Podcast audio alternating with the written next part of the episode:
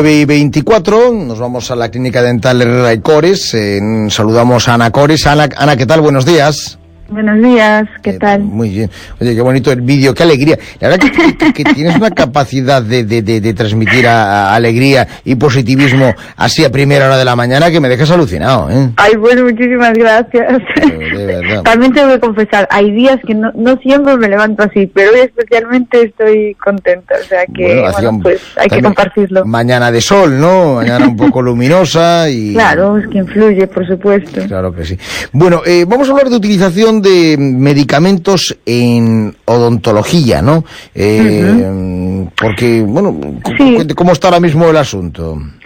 Eh, a ver, la verdad que, que, hoy me gustaría mencionar un poquito esto, porque sí es verdad que, que, atendemos muchísima urgencia en esta época que hemos pasado de confinamiento también, y es que hoy día se cree que, siempre que tenemos dolor de origen dental oral, pues debemos de dar antibiótico, y no es así mucha gente viene de urgencia y, si no le das antibióticos como que sienten que no le has hecho nada para ayudarlo, ¿no? Y te preguntan, ¿cómo es que no me dan antibiótico?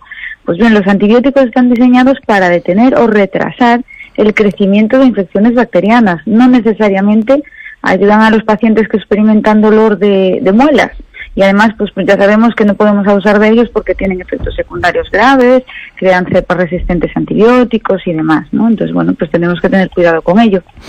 ¿Cómo lo manejáis en de Cores? Bueno, las guías recomiendan no usar antibióticos para la mayoría de afecciones pulpares o puerepicales, ¿no? Es decir, cuando están afectados los nervios o tejidos eh, que rodean al diente, ¿no?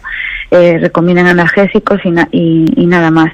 Pero los dentistas pues debemos priorizar pues los tratamientos dentales, es decir, cuando una muela duele, no, no dar tan solo antibióticos, sino hacer el tratamiento necesario que está provocando ese, ese dolor.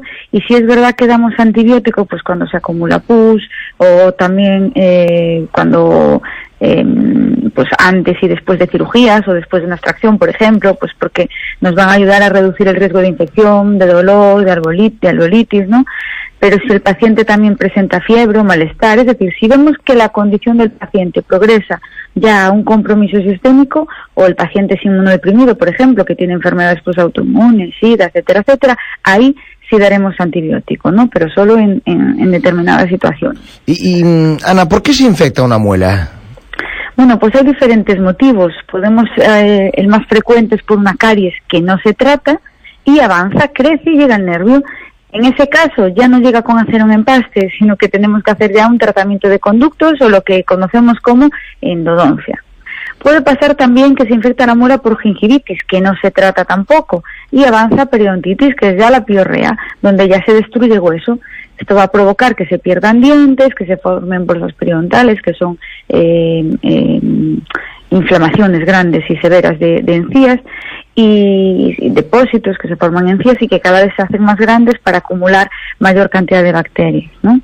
o también pueden infectarse por un traumatismo, pues cuando un diente se rompe o se astilla por un golpe, por ejemplo, pues también se vuelve vulnerable a las bacterias porque se crea, digamos, como una grieta, un orificio que permite que entren dichas bacterias, ¿no? O también a veces nos hacemos daño con un objeto punzante, por ejemplo, eh, eh, tenemos la mala costumbre de utilizar los palillos o mordisquear bolígrafos, ¿no? Pues nos podemos hacer heridas, quedan zonas expuestas y penetran bacterias. Entonces, en estas situaciones, ahí sí daremos antibióticos pues para, para, para prevenir que se produzca un, problema mayor. bueno, bueno. Eh, ¿Qué consecuencias puede tener una muela infectada? Las más habituales que conlleva la infección de la, de la pieza dental son, pues, por ejemplo, la pérdida de la muela, pues debido a, la gran destrucción que causan las bacterias de las que estamos hablando y si esto ocurre pues colocaremos si se puede eh, el implante dental en su lugar no pero puede provocar también una endocarditis bacteriana ojo porque a través del torrente sanguíneo las bacterias de la boca llegan al corazón y van a producir una, inflama, una inflamación del miocardio, que es esa membranita que cubre las cavidades del corazón. Y esto puede desencadenar pues en problemas muy graves, muy graves, incluso puede eh, la muerte, que ojo, eh, no, no, no siempre que haya bacterias o infección, pero me refiero que hay que controlar muy bien las infecciones de la boca. Bueno, por lo tanto, eh, a modo de, de, conclusión, ¿qué podemos decir eh, para este tipo de, sobre todo de, de, no sé, pues de, una muela infectada, por ejemplo? Bueno, pues yo, yo que les diría a todos, pues ahora que ya sabemos que una muela infectada es mucho más peligrosa de lo que parece, ¿verdad?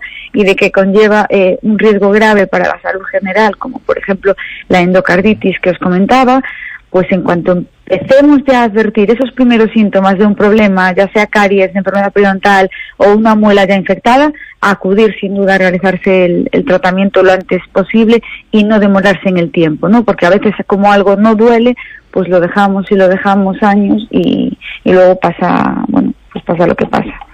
Y quedarse con esa idea en general. Muy bien.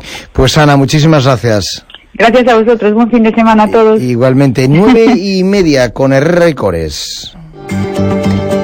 En Clínica Dental Herrera y Cores ya estamos de vuelta y como siempre con todas las medidas de seguridad para proteger tu salud. Y porque ahora cuidar tu boca es más importante que nunca, en Herrera y Cores queremos facilitarte las cosas con nuevos planes de pago y financiación a medida. Que la economía no sea un problema. Te esperamos en Clínica Herrera y Cores Cuatro Caminos, teléfono 981 23 88 88 y en Clínica Herrera y Cores o Temple 981 90 80 51. Primera visita